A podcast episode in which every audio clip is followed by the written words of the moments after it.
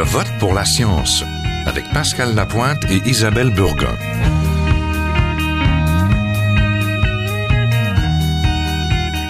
Cette semaine, un journaliste environnemental peut-il s'empêcher d'être militant? Bonjour à tous, ici Pascal Lapointe en l'absence d'Isabelle Burguin. Donc, le journalisme. Rassurez-vous, on va pas couper les cheveux en quatre autour de la question de l'objectivité, parce que les journalistes eux-mêmes, parmi eux, à peu près personne ne croit à l'objectivité. On est tous influencés par notre éducation, notre culture, notre société. L'important est plutôt d'être le plus neutre possible dans la façon de traiter les événements. Mais il n'empêche que par rapport aux médias de nos grands-parents, les journalistes qui donnent leur opinion se sont multipliés. Et avec Internet, on voit apparaître de plus en plus de petits médias spécialisés qui parfois défendent une cause. À partir de quel moment devient-on davantage le militant d'une cause? En particulier quand on parle d'environnement. On va en parler avec deux journalistes, un de chaque côté de l'Atlantique. Quelques-uns d'entre vous avaient entendu parler du français Hervé Kempf. Il a été journaliste environnemental depuis les années 80, 15 ans au journal Le Monde, qu'il a quitté en 2013 après une dispute sur la couverture d'un enjeu environnemental, un projet d'aéroport à Notre-Dame-des-Landes dans l'ouest de la France.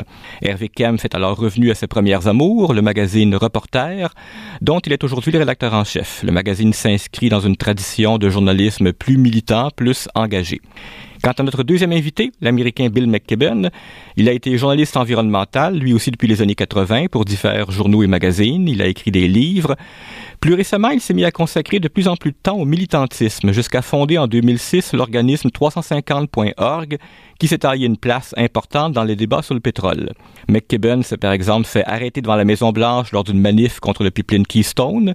Il a récemment endossé Bernie Sanders comme candidat à la présidence. Et lorsque sa signature apparaît dans les magazines, c'est plutôt pour des textes d'opinion comme son appel en 2014 à une action majeure sur le climat, qui est devenue la Grande Marche de New York de septembre 2014. On pourrait donc croire que Bill McKibben lui-même considère aujourd'hui avoir franchi la ligne entre le journalisme et le militantisme. Eh bien, surprise, lorsque je lui ai posé la question en décembre pendant la conférence de Paris sur le climat, il a rétorqué qu'au contraire, il se considérait comme journaliste. No, I'm still very much a journalist. I mean, that's how I earn my living mostly, and uh, I write for non, je suis encore en grande partie un journaliste.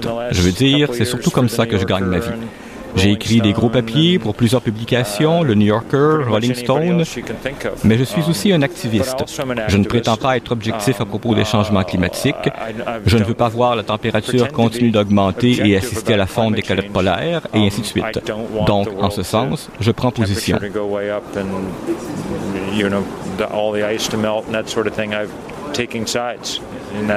Bill McKibben voit-il tout de même une distinction entre d'un côté le désir de neutralité du journalisme et de l'autre côté le désir de défendre une cause?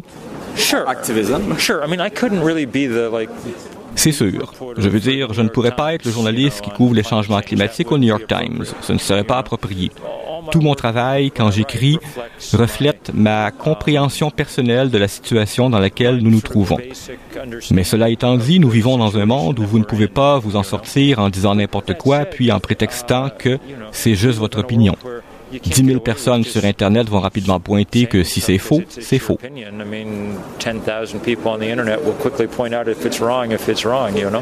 On s'en à présent vers la France. Hervé Kempf est rédacteur en chef de Reporter, le quotidien de l'écologie. Bonjour, Monsieur Kempf. Oui, bonjour. Alors, je rappelais, M. Kempf, dans le préambule, que vous avez quitté un emploi assez prestigieux au Journal Le Monde autour d'une dispute sur la couverture à accorder à un sujet environnemental qui secoue la région de Nantes depuis très longtemps. Et comme je disais aussi dans le préambule, on ne veut pas s'empêtrer dans cette émission sur un débat sur la notion d'objectivité. On admet tous que le journaliste n'est pas un robot dénué de sentiments. Mais on s'entend sur le fait qu'en général, il y a une frontière entre le désir de neutralité, d'impartialité du journaliste et le désir de défendre une cause qui est propre aux militants. Dans ce contexte, pour aider nos auditeurs à vous situer, est-ce que vous feriez une différence entre votre travail de, journaliste environnemental ou de militant et celui de votre collègue Bill McKibben? Euh, non, d'abord, moi je ne suis pas militant, euh, je suis journaliste environnemental. Et quand euh, il y a eu un débat avec Le Monde que j'ai fini par quitter, c'était pas parce qu'il y avait un différent, c'est parce qu'il me censurait. La rédaction chef me censurait et m'empêchait de mener mon travail d'enquête. Donc ça, c'est le premier point. Euh, moi, je suis journaliste, je suis journaliste sur l'écologie, euh, avec euh, une ligne rédactionnelle claire qui est de dire que la question écologique est la question essentielle de notre début d'époque. Et paradoxalement, je ne suis pas comme Bill McKibben, qui était un très bon journaliste, mais qui maintenant est militant et activiste, lui est militant, moi en quelque sorte je ne le suis pas. Votre magazine Reporter se définit comme impartial et non partisan. Non partisan en ce sens qui est poli à un parti politique, mais impartial dans le contexte où Reporter se définit aussi comme étant en empathie avec les mouvements écologistes, altermondialistes. Est-ce qu'on ne devrait pas quand même parler d'une partialité qui s'assume? C'est euh, pas une partialité, c'est une ligne rédactionnelle. Je le répète, nous nous disons que euh, la crise écologique est le phénomène politique, humain, euh, économique essentiel de ce début du XXIe siècle. Et donc, on, on, regarde le monde à partir de ce, ce présupposé, mais on est euh, de la même manière que, par exemple, le Financial Times, pour prendre un exemple anglophone, qui est un bon journal, qui est un très bon journal, mais qui dit bah, l'essentiel, c'est l'économie, c'est la croissance, c'est le capitalisme. Donc, le Financial Times s'est engagé de cette manière parce qu'ils ont une ligne euh, rédactionnelle claire, ce qui les empêche pas de faire du bon journalisme. Nous, c'est de la même manière. On a une ligne rédactionnelle qui est claire, que nos lecteurs connaissent bien. Ça ne nous empêche pas de faire du journalisme et j'espère que ce journalisme, il est de qualité. Est-ce que c'est donc l'environnement qui constitue un cas particulier? C'est la question que j'ai aussi posée à Bill McKibben. Peut-être, un peu. Mais quand j'ai commencé, je me disais juste que les changements climatiques, c'était une grosse histoire, la plus grosse histoire qu'il y ait jamais eu. Et j'étais toujours surpris de voir que si peu de gens l'aient vu comme une histoire qui valait la peine d'être couverte. Ça me semblait tellement évident que ce soit une chose qui touche à tant d'aspects de la société et de l'économie. Alors, même si j'avais été un journaliste neutre et sans opinion, ce serait resté quelque chose de fascinant à couvrir. Monsieur Kempf, Monsieur McKibben, effectivement, disait quelque chose de similaire à vous lorsqu'on lui demandait est-ce que l'environnement constitue un cas particulier, autrement dit, parmi les autres sujets que peut couvrir un journaliste, comme le sport ou la culture? Est-ce que le fait de choisir l'environnement est déjà en soi une prise de position? Et en un sens, vous venez de faire ce, ce comparatif-là avec l'économie. Il y a une sorte de prise de position ou de ligne éditoriale dans le cas du Financial Times qu'on peut comparer à celle de reporter. Tout à fait. Je lisais que c'était pour vous Tchernobyl qui avait été l'impulsion pour commencer à couvrir l'environnement, mais longtemps vous n'avez pas fait que ça. Vous avez aussi couvert la science et la technologie au courrier international et dans le magazine de la recherche. Quelle différence feriez-vous avec entre ces sujets-là et l'environnement? Ben, en fait, parce que effectivement, j'ai été journaliste euh, scientifique avant de, de, de, de, plonger totalement dans, dans l'environnement. Et en fait, la science, c'est en fait l'écologie est à la base d'une science et la question environnementale ou la question écologique se pose euh, beaucoup à travers euh, à partir de la science. C'est sans doute le seul euh, par rapport à l'économie ou par rapport à la politique ou même par rapport au sport que vous citiez, c'est sans doute une des seules activités collectives où on, on, on parte d'une interrogation scientifique. Si par exemple on prend l'exemple du changement climatique, c'est une préoccupation qui maintenant euh, concerne l'ensemble de la planète et quasiment euh, toutes les sociétés humaines et, et, et, un très grand nombre de gens en sont conscients. C'est une interrogation qui à la base est née de la science et donc de l'interrogation scientifique. Et de ce point de vue-là, le journalisme scientifique et plus globalement la science prédispose en quelque sorte à s'intéresser à s'intéresser à l'environnement et à considérer que l'environnement est vraiment un, un, sujet absolument central pour euh, euh, pour la destinée de la société humaine en fait. Vous avez l'occasion de côtoyer forcément des jeunes journalistes dont certains s'intéressent à l'environnement. Euh, une partie de ce que de, de la problématique auxquelles vous êtes confrontés, c'est pas ce qu'on leur enseigne dans les écoles de journalistes. Qu'est-ce que vous leur dites lorsqu'ils sont confrontés à, à des questions qui euh, sur lesquelles ils seraient tentés de prendre position? En environnement, bien sûr? Écoutez, on a la chance, moi j'ai la chance parce que j'ai un certain âge, je suis pas âgé, mais enfin je suis plus proche de, euh, j'ai plus de 50 ans, euh, j'ai la chance de travailler avec euh, des jeunes journalistes qui ont euh, au maximum 31 ans, enfin on a heureusement quelques vieux briscards dans l'équipe euh, qui nous filent des coups de main et qui sont bien utiles, mais le cœur de la rédaction c'est des jeunes journalistes de 25, 27, 28 ans, 31 ans, euh, qui sont très professionnels, qui sont tout à fait d'accord avec ce que je vous ai dit au téléphone, on a le, le, le, le souci de, faire des bonnes enquêtes, de demander toujours un avis contradictoire. En même temps, on a le point de vue, je vous ai expliqué, que c'est lui la ligne rédactionnelle. Et en fait, le problème, c'est pas tellement un problème de point de vue, c'est le problème que les jeunes journalistes euh, en France, en tout cas, je ne sais pas ce qu'il en est au Québec, ont du mal à trouver du boulot. Et où est-ce qu'ils vont trouver du boulot? Ben, Ils vont trouver du boulot dans euh, tous les médias qui sont possédés par des milliardaires, par des entreprises, et où on va en quelque sorte leur euh, faire dire et les faire travailler sur des sujets peut-être que nous on considère comme moins important. Donc la question c'est plus, et, et, une de nos ambitions à un reporter, y a d'autres lieux j'espère, c'est de d'offrir des, des possibilités pour que des jeunes journalistes puissent travailler dans des enquêtes sur l'environnement, sur l'écologie, sur ces sujets, plutôt que d'être obligés de ressasser euh, des questions euh, euh, économiques, politiques, sportives, vues sous le, le, spectre en quelque sorte néolibéral qui préside, en tout cas en France, à la majorité des médias.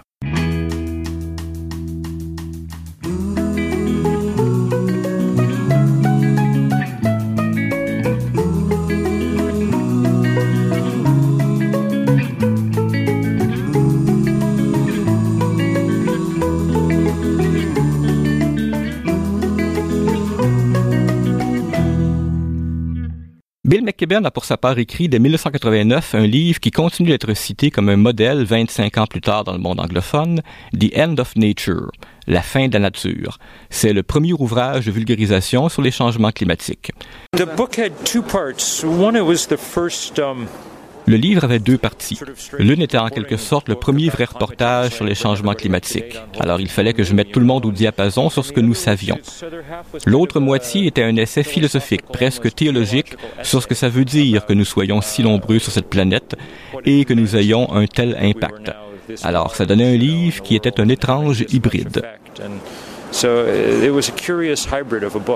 Tout cela n'est pas le genre de réflexion qu'on enseigne à l'université aux futurs journalistes. Comment voit-il son rôle?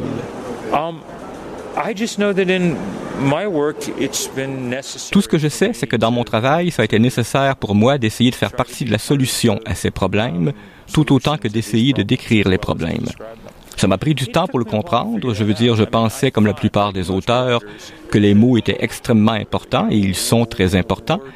Mais j'ai longtemps pensé que nous étions engagés dans un débat et que si on écrivait plus de livres et donnions plus de conférences, nous gagnerions le débat et alors nos politiciens feraient ce qu'il faut faire. Et puis, à un moment donné, j'ai compris que nous avions gagné le débat depuis longtemps. Ce que nous perdions, c'était la bataille.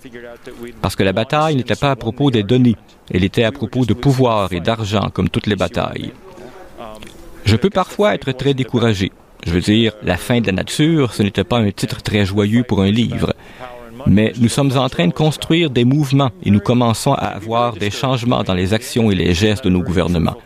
Assez pour nous donner envie de revenir et de continuer à en demander plus. As we've built movements, you know, at least we've begun to see some shift in action and work from our governments. So enough to keep us coming back for more. En mars 2015, le quotidien britannique The Guardian a lancé une campagne de presse comme on en voit rarement.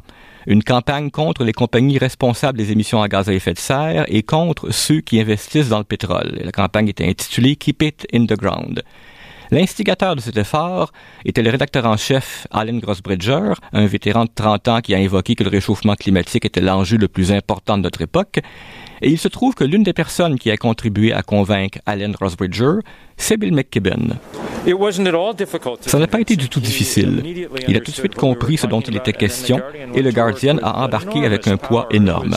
Ça a été l'une des plus remarquables croisades journalistiques des dernières années. Quelque chose de très, très important. Ross Bridger est, à mon avis, l'un des plus importants rédacteurs en chef de notre époque. Mais cette prise de position du Guardian pose la question de la différence entre les traditions nord-américaines et européennes de journalisme. En Amérique du Nord, on affiche moins ses opinions et de l'avis de Bill McKibben, une telle campagne de presse dans un grand quotidien nord-américain serait impensable. Vous savez, dans les journaux américains, cette sorte de choses serait limitée aux pages des lecteurs, les pages d'opinion. Donc, je ne peux pas penser à beaucoup de journaux qui feraient ça. Mais il y a maintenant des sites web qui sont très lus et qui font exactement ce genre de travail. Monsieur Kempf, qu'est-ce qu'il en est en France? Est-ce que ce serait plausible qu'un grand média français lance une campagne de presse contre le pétrole? Mais non, c'est impossible et pour une raison très simple, c'est pourquoi le Guardian n'a-t-il fait? Parce que le journal, est, le Guardian est un des très rares journaux dans le monde, en tout cas en Europe, et peut-être aux États-Unis, en Amérique du Nord, à être indépendant. C'est-à-dire que le Guardian n'appartient pas à une grande entreprise, n'appartient pas à des milliardaires, n'appartient pas à des grands groupes financiers. En France, vous n'avez plus de grands médias euh, qui euh, soient libres de ce point de vue-là. Par exemple, vous citiez Le Monde, bah, ça appartient à, des, à un milliardaire des télécoms, Le Figaro, ça appartient à un autre milliardaire, etc. Évidemment, ces gens-là ne vont pas euh, prendre position contre des grandes entreprises qui euh, sont à la source euh, d'émissions de gaz à effet de serre très importantes. Pour pouvoir faire ce qu'a fait le Guardian, il faut être indépendant. Et pour faire de la bonne information, en fait, il faut être indépendant. Comment voyez-vous dans ce contexte-là le rôle de petits médias comme le vôtre? Je vous, je vous entends déjà dire à l'avance qu'il est indépendant, mais il y a aussi un manque de ressources financières. Comment voyez-vous l'avenir des petits médias face à ces grands médias? Écoutez, d'abord on est petit, on est modeste, on sait où on est. En revanche, euh, on a on ne manque pas de ressources financières au sens où on a un budget très limité, mais on fait très attention. Et je croise les doigts, mais pour l'instant, on a euh, six mois de trésorerie. Et bizarrement, alors qu'on n'a pas de subvention, on n'a pas de tous ces procédés euh, qui, en France, en tout cas, permettent de soutenir des gros médias comme ceux dont on parlait, euh, on a une situation équilibrée. Alors que bizarrement, la majorité des médias qui appartiennent à ces milliardaires ont des résultats d'exploitation qui sont déficitaires. Donc, ça veut dire, et on a d'autres amis et d'autres médias qui sont dans la même situation. Ça veut dire que, eh bien, il y a une aspiration des citoyens, une aspiration du peuple, une aspiration des gens à lire et à soutenir une information qui soit libre de ces grands pouvoirs économiques, de ces grands pouvoirs financiers. Alors, je suis toujours très prudent. On est, on est modeste. On sait où on est. On sait aussi que la bataille n'est pas gagnée. Mais enfin, pour l'instant, on peut travailler euh, euh, sereinement en n'ayant pas le couteau sous la gorge sans arrêt de, de, de la fin des fins de mois euh, et par ailleurs, il n'y a personne qui nous dit euh, vous devez écrire ça, vous devez écrire ça. Euh, nos, maîtres, en quelque sorte, ce sont nos lecteurs et nos lectrices. Et j'espère que ça va continuer comme ça. Oui, l'avenir va certainement être houleux pour vous et pour beaucoup de médias comme euh, le nôtre. On, on vous souhaite euh, une bonne continuation. Donc, M. Kempf, Hervé Kempf est rédacteur en chef du magazine Reporter. Ça s'écrit T-E-R-R-E, le quotidien de l'écologie. On va mettre un lien sur notre site web ainsi que vers l'article que vous aviez écrit en septembre lorsque vous aviez quitté Le Monde. Ben, je vous remercie, M. Kempf. Merci beaucoup. C'était un grand plaisir. Au revoir. Au revoir.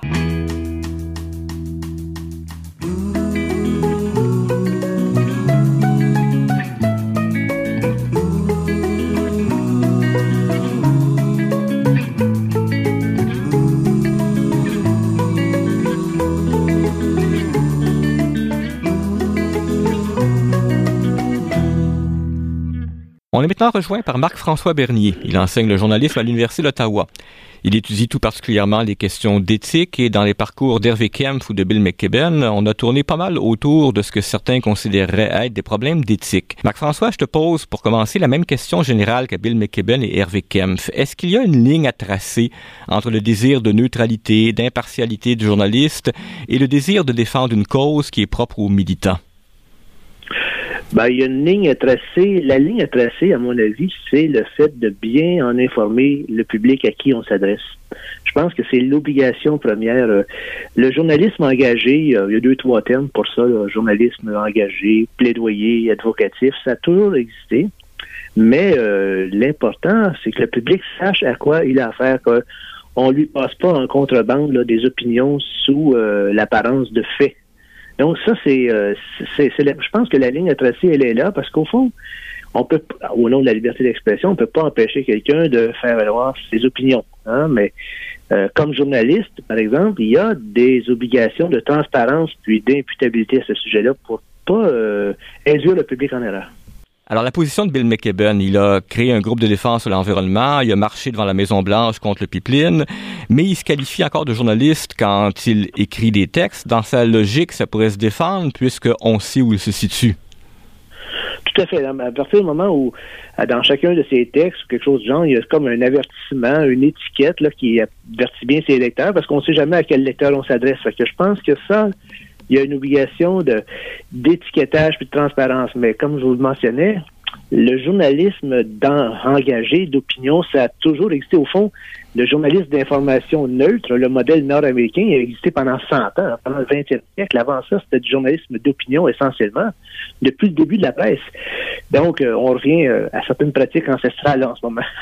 Puis si on regarde justement le journalisme dans son ensemble, pas juste l'environnement, est-ce que dans le milieu professionnel, cette hybridation dont tu parles, est-ce que c'est un phénomène en croissance en ce moment avec la montée d'Internet et de toute la, possibilité à chacun de créer son propre média?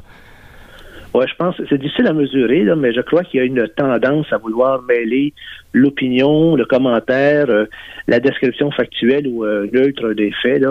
Ça, il y a beaucoup de ça. Même dans la presse qu'on dit traditionnelle, d'abord, il y a de plus en plus d'opinions, puis moins en moins de nouvelles euh, neutres, factuelles, qu'on dirait. Euh, il y en a de plus en plus. Et le problème, c'est toujours que, d'abord, il y a la transparence, mais je vous dirais aussi que Moi, les enquêtes que j'ai, c'est euh, quand on compare les journalistes français, hein, qu'on dit plus tournés vers l'opinion versus les journalistes québécois qui se disent plus tournés vers le modèle nord-américain. Euh, quand on compare leur crédibilité auprès des publics, on se rend compte que les journalistes français sont moins crédibles. Et ça, c'est un, ça, ça, c'est intéressant de voir que les gens veulent des faits aussi. Quand ils sont, ils ont l'impression de se faire toujours dire quoi penser, euh, ça nuit à la crédibilité du message. Pas, pas sûr que ce soit une si bonne idée que ça, toujours d'être sur le mode de journalisme engagé. Je pense que c'est pas nécessairement une bonne idée. Est-ce que, que l'environnement pose un problème différent? Autrement dit, est-ce que pour un journaliste, couvrir l'environnement, c'est pas déjà, en soi une prise de position plus que le sport ou la culture? Moi, je dirais pas nécessairement. Il y a plusieurs. Je pense que l'environnement, le, le principal euh, avantage ou ce qui est très séduisant pour un journaliste, c'est la variété, euh, la diversité des enjeux, des problématiques, des discours, des sources d'information, euh, de, la dimension scientifique aussi, puis bien sûr, euh, toutes les conséquences de l'environnement sur la vie planétaire, la vie des sociétés. Je pense qu'au contraire, c'est un, on n'est pas obligé d'être euh, quelqu'un qui fait la, de devenir un persuadeur ou quelqu'un d'engagé quand on parle de ça, mais ça se peut que en raison de la tradition euh, des écologistes des années 60-70, qu'il y ait cette, teinture-là ou cette, ce préjugé-là envers les journalistes euh, à l'environnement. Mais je pense que la meilleure façon de servir euh, l'environnement ou servir le droit public à l'information en environnement, c'est pas nécessairement de répéter les mêmes opinions, c'est de donner des faits qui sont qui sont qui éclairent le jugement public. Et puis, à ce sujet-là, je voudrais ajouter que quand on a des convictions profondes, comme journaliste, par exemple, une conviction environnementale très profonde ou d'autres, en politique, ça peut être de gauche ou de droite, ben, souvent, ça favorise le biais de confirmation, puis ça fait en sorte que le journaliste ne va pas s'exposer à des contre-discours, à des contre-preuves. Et ça, ça, ça nuit au droit du public à l'information. Je pense que dans tous les cas, il faut penser au droit du public à l'information. Avec le Guardian et sa campagne Keep It in the Ground, on passe à un autre niveau. Là, c'est plus juste un journaliste, c'est toute une institution, un journal avec ses 194 ans d'histoire qui met toute sa crédibilité dans la balance. Comment est-ce que l'éthicien réagit? L'éthicien se demande euh, d'abord comment euh, cet engagement d'entreprise-là percole jusque chez les journalistes. Euh, quelle est l'attitude? En quoi ça peut jouer sur l'autonomie journalistique dans la salle de presse? Parce que, comme je mentionnais, euh, si euh, s'il y a des faits qui contredisent la position du média, euh, des recherches nouvelles, par exemple, des prétentions nouvelles, qu'est-ce qui arrive avec ce contre-discours-là? Est-ce qu'on l'enterre, c'est le cas de dire, est-ce qu'on le met quelque part au fond du journal pour pas que personne ne le voit? Ou on accepte de, reviser un peu notre position en tenant compte des données probantes nouvelles qui viennent de sortir? Tu mentionnais la différence entre les traditions nord-américaines et européennes de l'information. Le Québec s'inscrit plus dans la tradition nord-américaine où on vise plus la neutralité. Est-ce que dans ce contexte-là, ce serait inimaginable au Québec qu'un grand média aille aussi loin que le Guardian est allé? Ben, le Québec, c'est une société où il n'y a pas beaucoup de médias en partant. Donc, à la limite, ça pourrait être même euh, sur le plan du marché, peut-être une, une opinion, une option intéressante. Il pourrait aller chercher une clientèle particulière, mais je suis pas sûr qu'il ferait plaisir à certains grands intérêts économiques et politiques.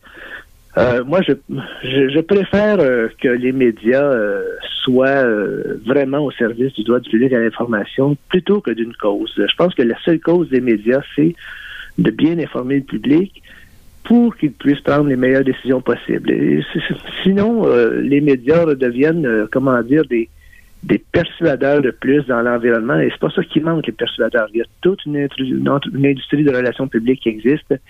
Il y a les compagnies qui font ça. Bref, des messages de promotion de certains enjeux. C'est pas ça qui manque. Je suis pas sûr que les médias, c'est le rôle d'être euh, euh, des, des, gens qui vont battre le tambour. Je pense que c'est plus des gens qui devraient, des entreprises qui devraient euh, nous protéger, nous, contre les messages euh, persuasif qui ne repose pas sur des données probantes. Surtout en environnement, parce qu'il y a des grands enjeux, des grands intérêts qui sont en, conflit là-dedans. Pourtant, tu disais au début de l'entrevue qu'on va voir, on risque de voir de plus en plus de journalistes engagés, en toute logique, peut-être de plus en plus de petits médias engagés à l'heure d'Internet. Mm-hmm. Qu'est-ce que tu vois dans ta boule de cristal dans les 10-15 prochaines années? Ben, ce que je vois depuis quelques années, puis ce qui s'en vient, c'est vraisemblablement ce que j'appelle un éclatement des formes de journalisme. On parle toujours du journalisme au singulier. Moi, j'en parle de plus en plus au pluriel. C'est-à-dire qu'il va y avoir euh, encore des journalistes qui sont très dédiés, en bon français, à, l'intérêt public, euh, aux questions démocratiques. Il va y avoir beaucoup de journalistes qui vont, se tourner vers l'opinion, vers la persuasion. Et ce qu'on voit de plus en plus, c'est deux autres formes de journalisme. Euh, un tourné vers le divertissement, puis l'autre vers le, journalisme de promotion. Et puis, il faut comprendre qu'avec la, la situation économique des médias, les, les contenus plus divertissants, les contenus plus de promotion vont probablement servir à subventionner le journalisme plus noble, entre guillemets. Et puis, euh, je crois que dans ce tableau-là, les journalistes engagés pour l'environnement vont se retrouver vraiment dans la catégorie du journalisme de persuasion. Et ça, euh, je ne sais pas si, euh, comme je l'ai mentionné, comme j'ai déjà mentionné, la crédibilité des journalistes peut être affectée beaucoup. Puis ça, la crédibilité, c'est le fond de commerce des journalistes c'est bien beau avoir une opinion, mais si euh, il y a de moins en moins de gens qui veulent, qui, veulent euh, la consommer ou s'y exposer, je suis pas certain qu'on a rendu un grand service euh, d'abord au journalisme, puis après ça, au droit du public à l'information. Très bien, bien. Je veux te remercier Marc-François Bernier. Il est professeur au département de communication à l'Université d'Ottawa, auteur de livres et d'articles à l'usage des professionnels du journalisme. Mais son dernier livre, dans un tout autre registre, a eu un beau succès de librairie. Il s'agit de l'ouvrage Foglia l'insolent sur le journaliste Pierre Foglia de la presse, donc qu'on qualifie de journaliste le plus marquant des 50 dernières années au Québec. Et c'est un journaliste, justement, dont les écrits fournissent, je pense, une abondante matière à réflexion à quiconque s'interroge sur la frontière entre le journalisme et le pur et dur et l'opinion. Donc, merci Marc-François Bernier. C'était fort intéressant. Merci.